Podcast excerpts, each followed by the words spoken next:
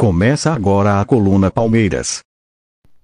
Olá, ouvinte da Coluna Palmeiras, tudo bem com você? Quem está chegando aqui sou eu, Guilherme. Eu percebi que eu não, não me identifico, né? E algumas pessoas às vezes nem sabem meu nome. Meu, meu nome é Guilherme.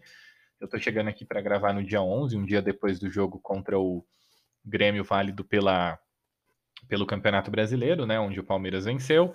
É, é aquele pós-jogo, é para fazer uma análise. Esse episódio ele não vai ficar muito longo, tá? Porque ele seria um episódio de rasgação de seda. É, eu vou só realmente falar a respeito de algum, alguns elementos que acabaram acontecendo no jogo é, de forma mais hum, mais por cima, porque foi porque assim o resumo do jogo é que foi o time que talvez hoje jogue o melhor futebol do, do Brasil, que é o Palmeiras, tentando é, enfrentando um time que está tentando encontrar o seu lugar, que é o Grêmio, né?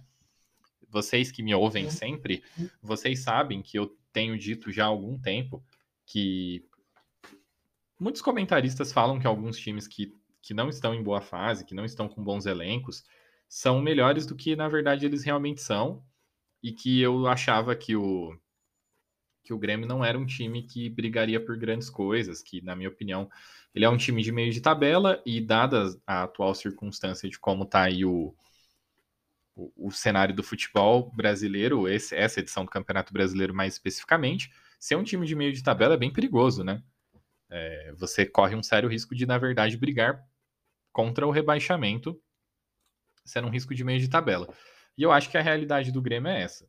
O Grêmio ele tem números muito bons, impulsionados pelo estadual, e eu acho que isso às vezes cria algumas distorções, especialmente em quem comenta futebol, mas acaba, em certa medida, dando uma atrapalhada no que se refere a eles mesmos, tá?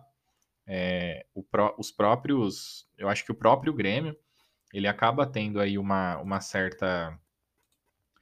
Ele acaba não tendo uma noção muito grande de quem é. E. Bom, é, eu vejo, eu sou.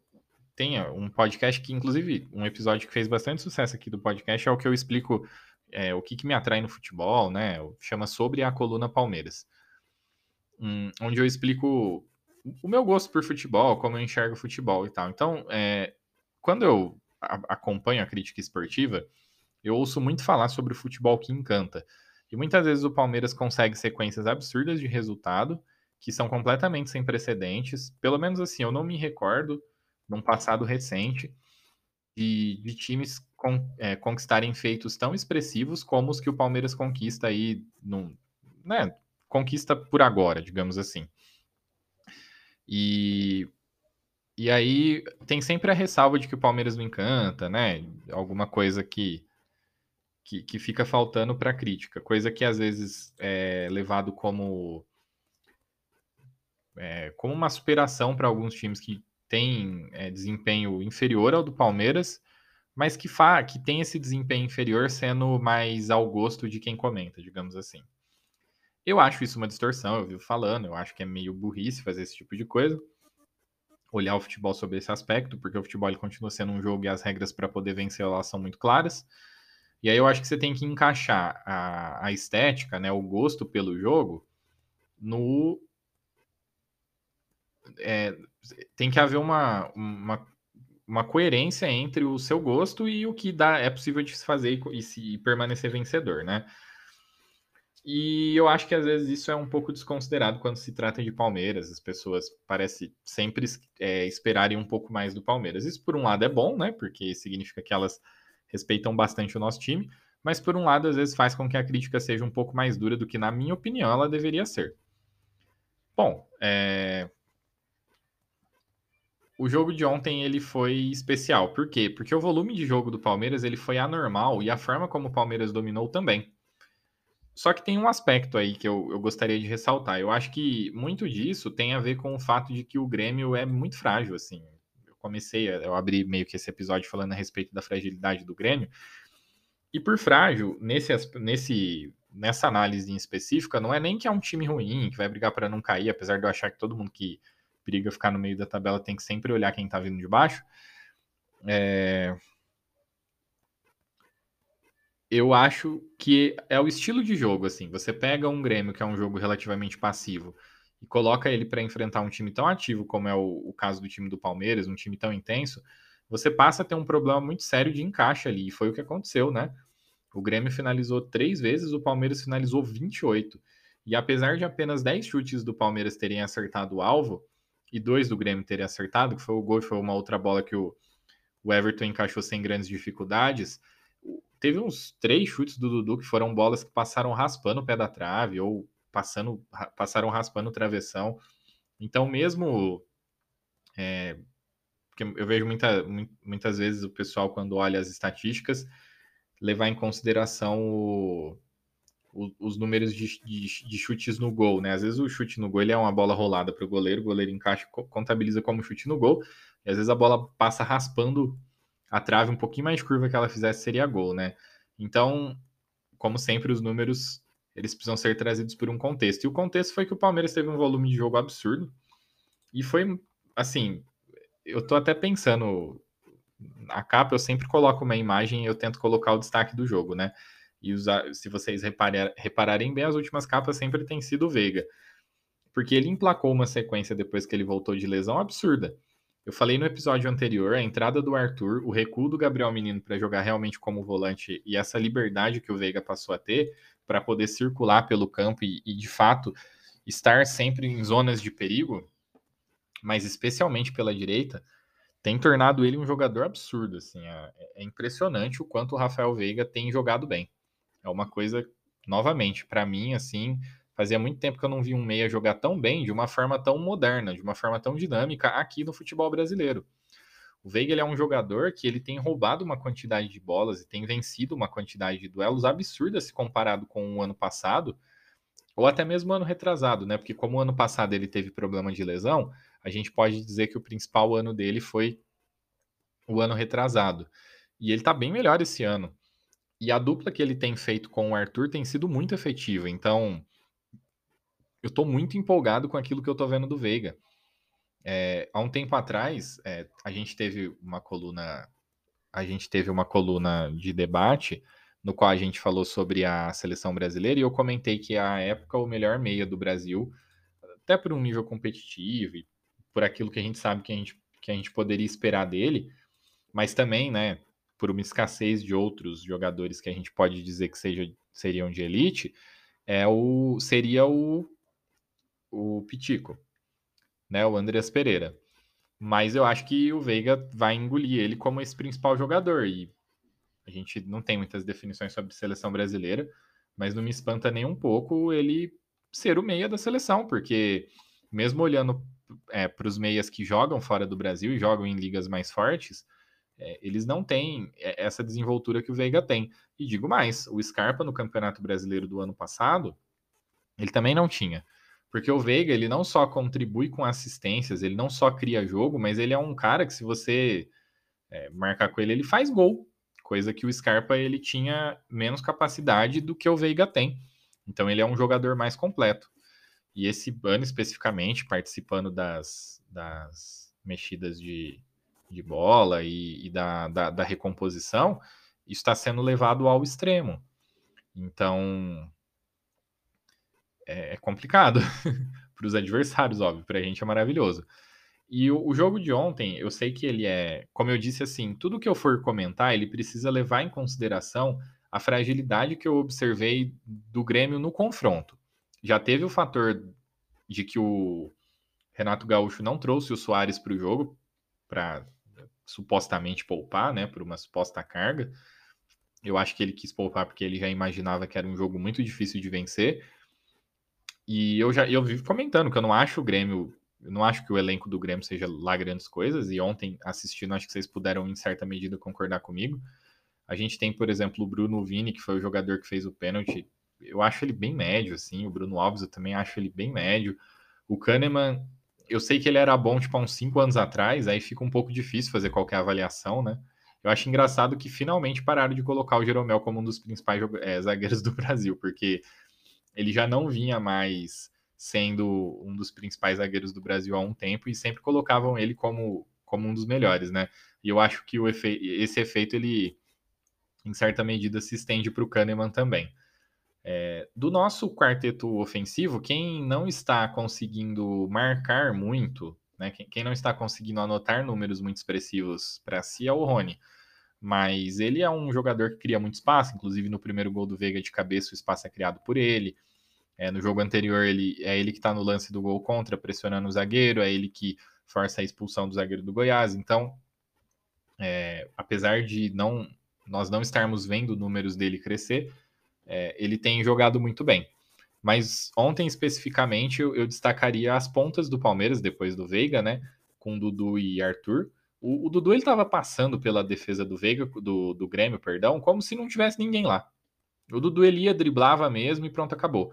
O que levou ele a ter uns números meio bizarros. Ele conseguiu completar nove dribles de 11 que ele tentou e ele ganhou 10 de 13 duelos.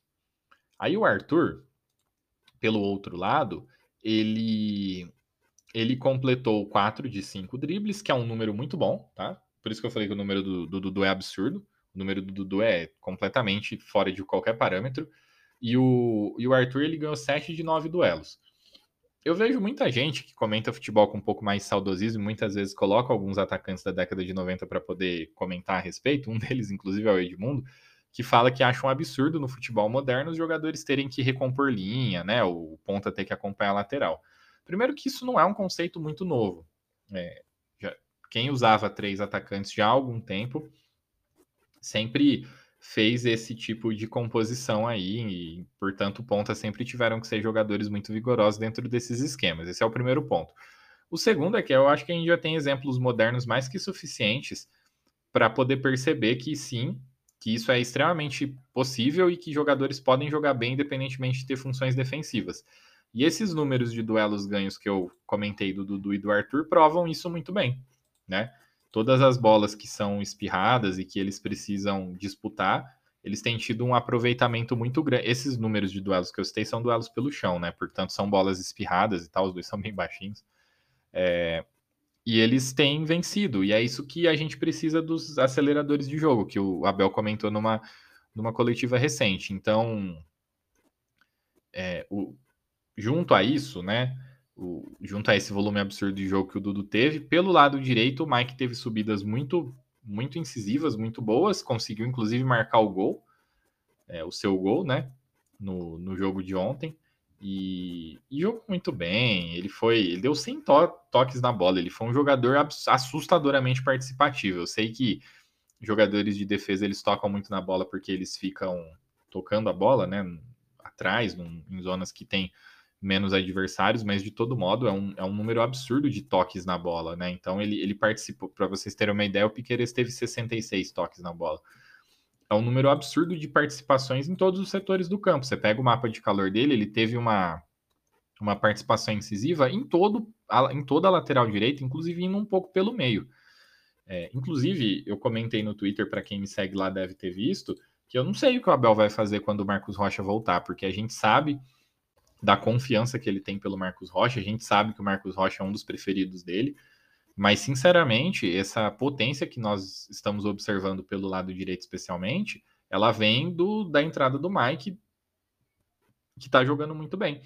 E não só, assim, para mim ele tem, ele tem demonstrado muito mais vigor para poder chegar à frente, seja pelo meio, seja um pouco mais por dentro, para poder vencer, para poder participar de jogadas mais mais incisivas, né, da passe, da assistência e tal.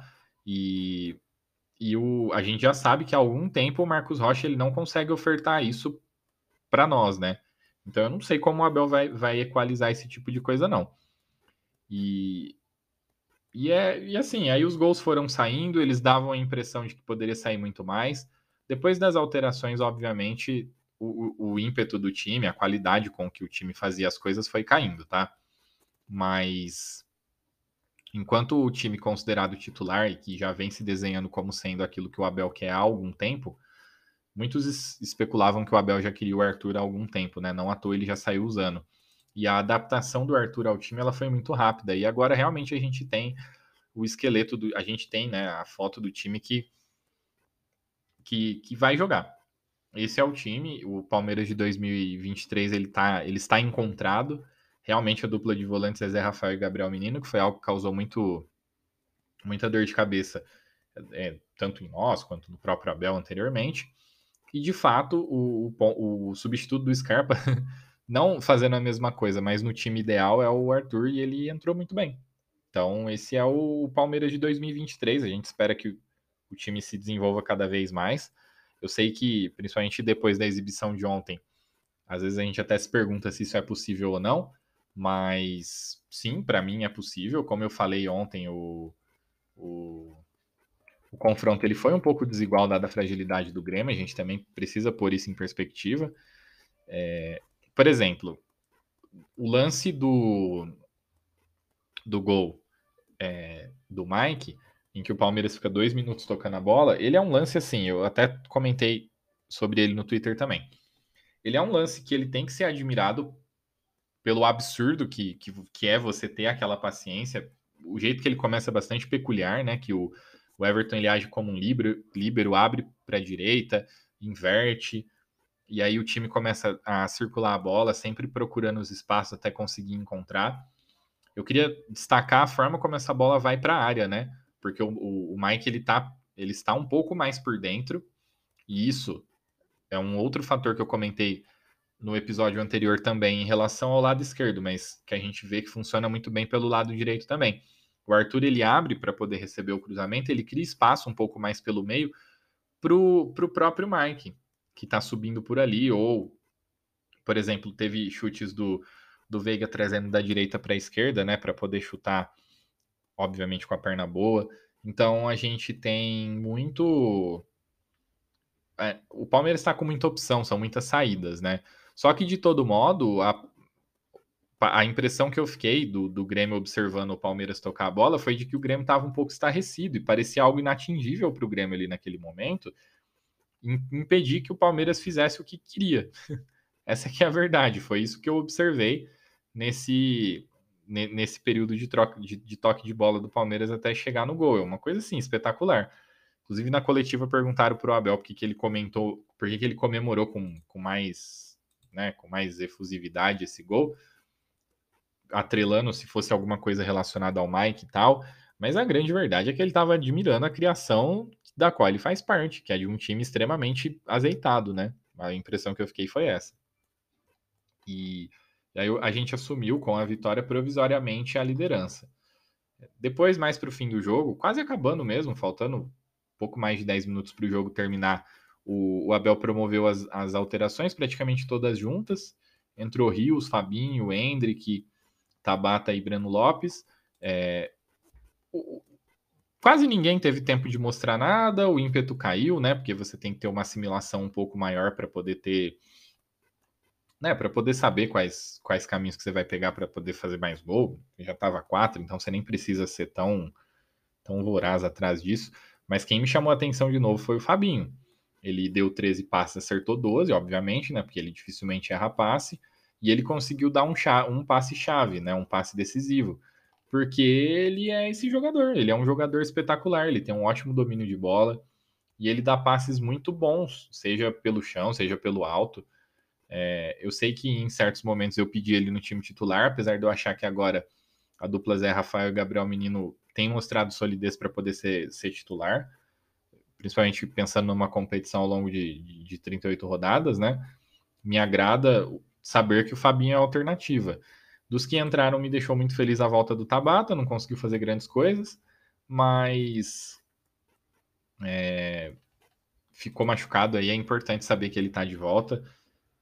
Quanto mais gente a gente tiver disponível, melhor, né?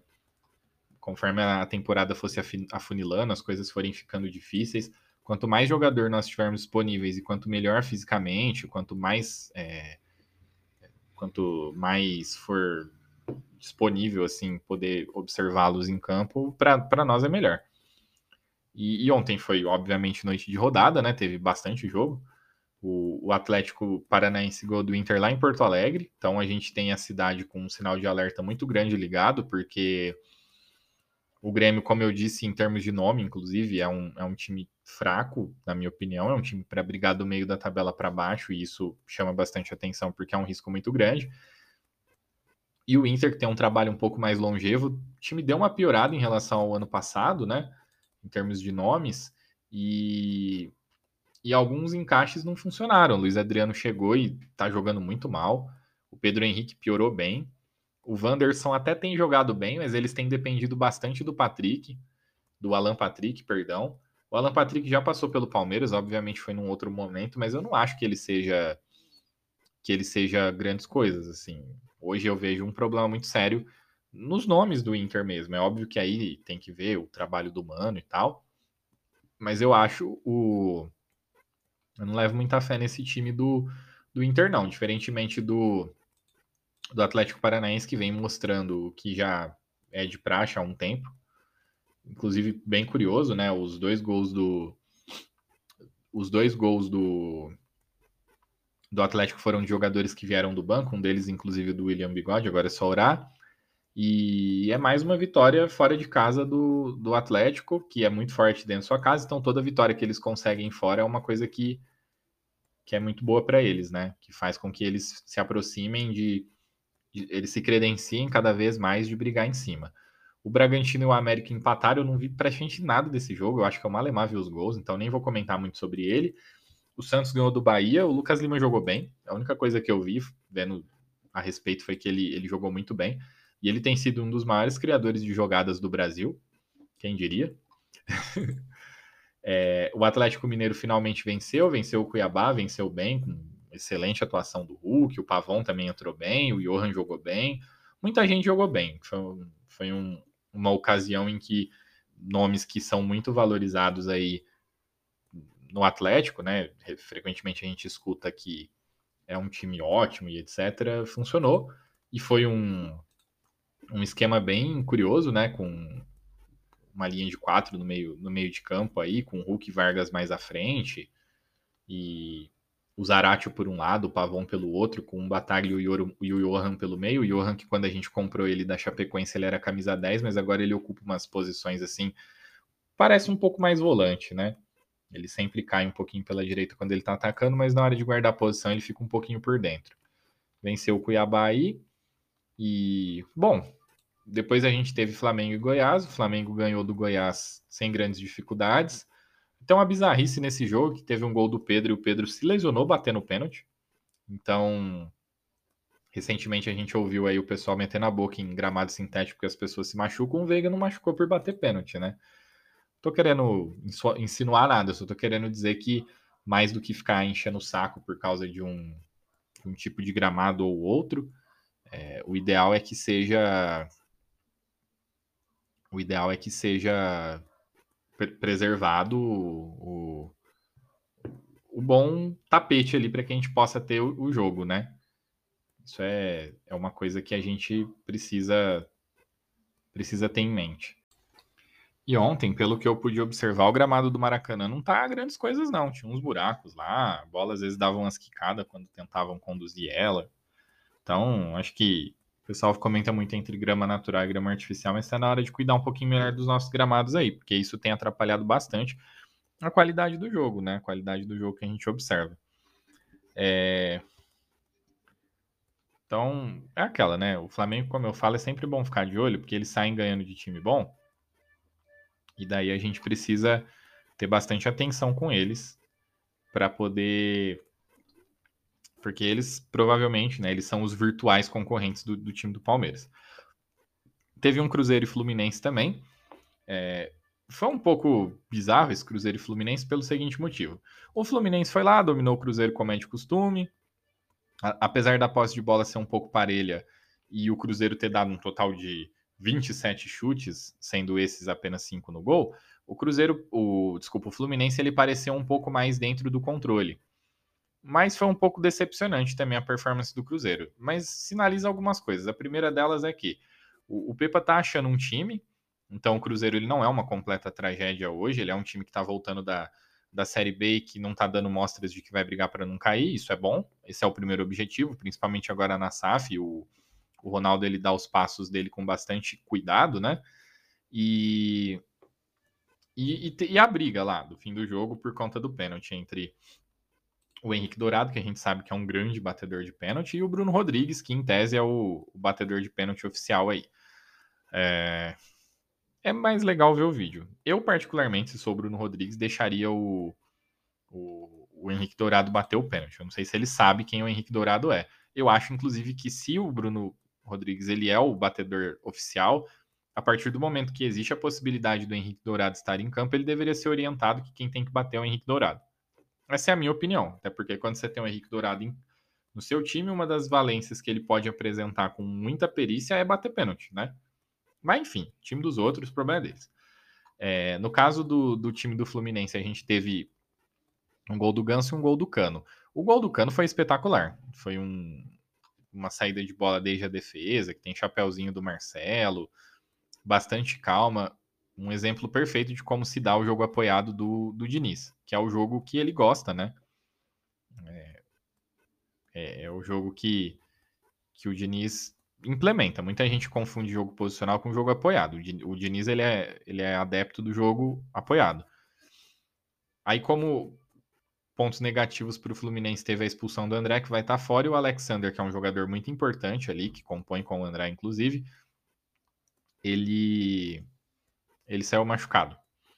E a, esses foram os jogos do dia 10, né, que foi o dia que o Palmeiras jogou, e que, devido aos resultados, colocam o Palmeiras na liderança.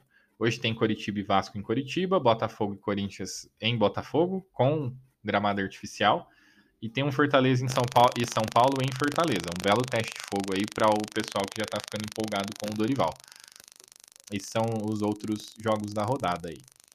É, tem muita coisa acontecendo no mundo do futebol. Obviamente, a principal dela é o é, o, é a questão aí de que explodiu o, o esquema de apostas e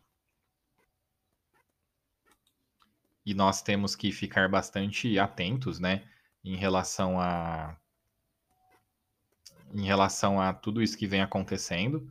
Do primeiro, assim, um, um ponto importante que a gente precisa ter em mente, que alguns dos acusados têm sido, alguns dos jogadores, né, acusados, eles têm sido obtidos através dos acusados apostadores, que para quem leu um pouquinho, viu o que está sendo divulgado, são bandidos.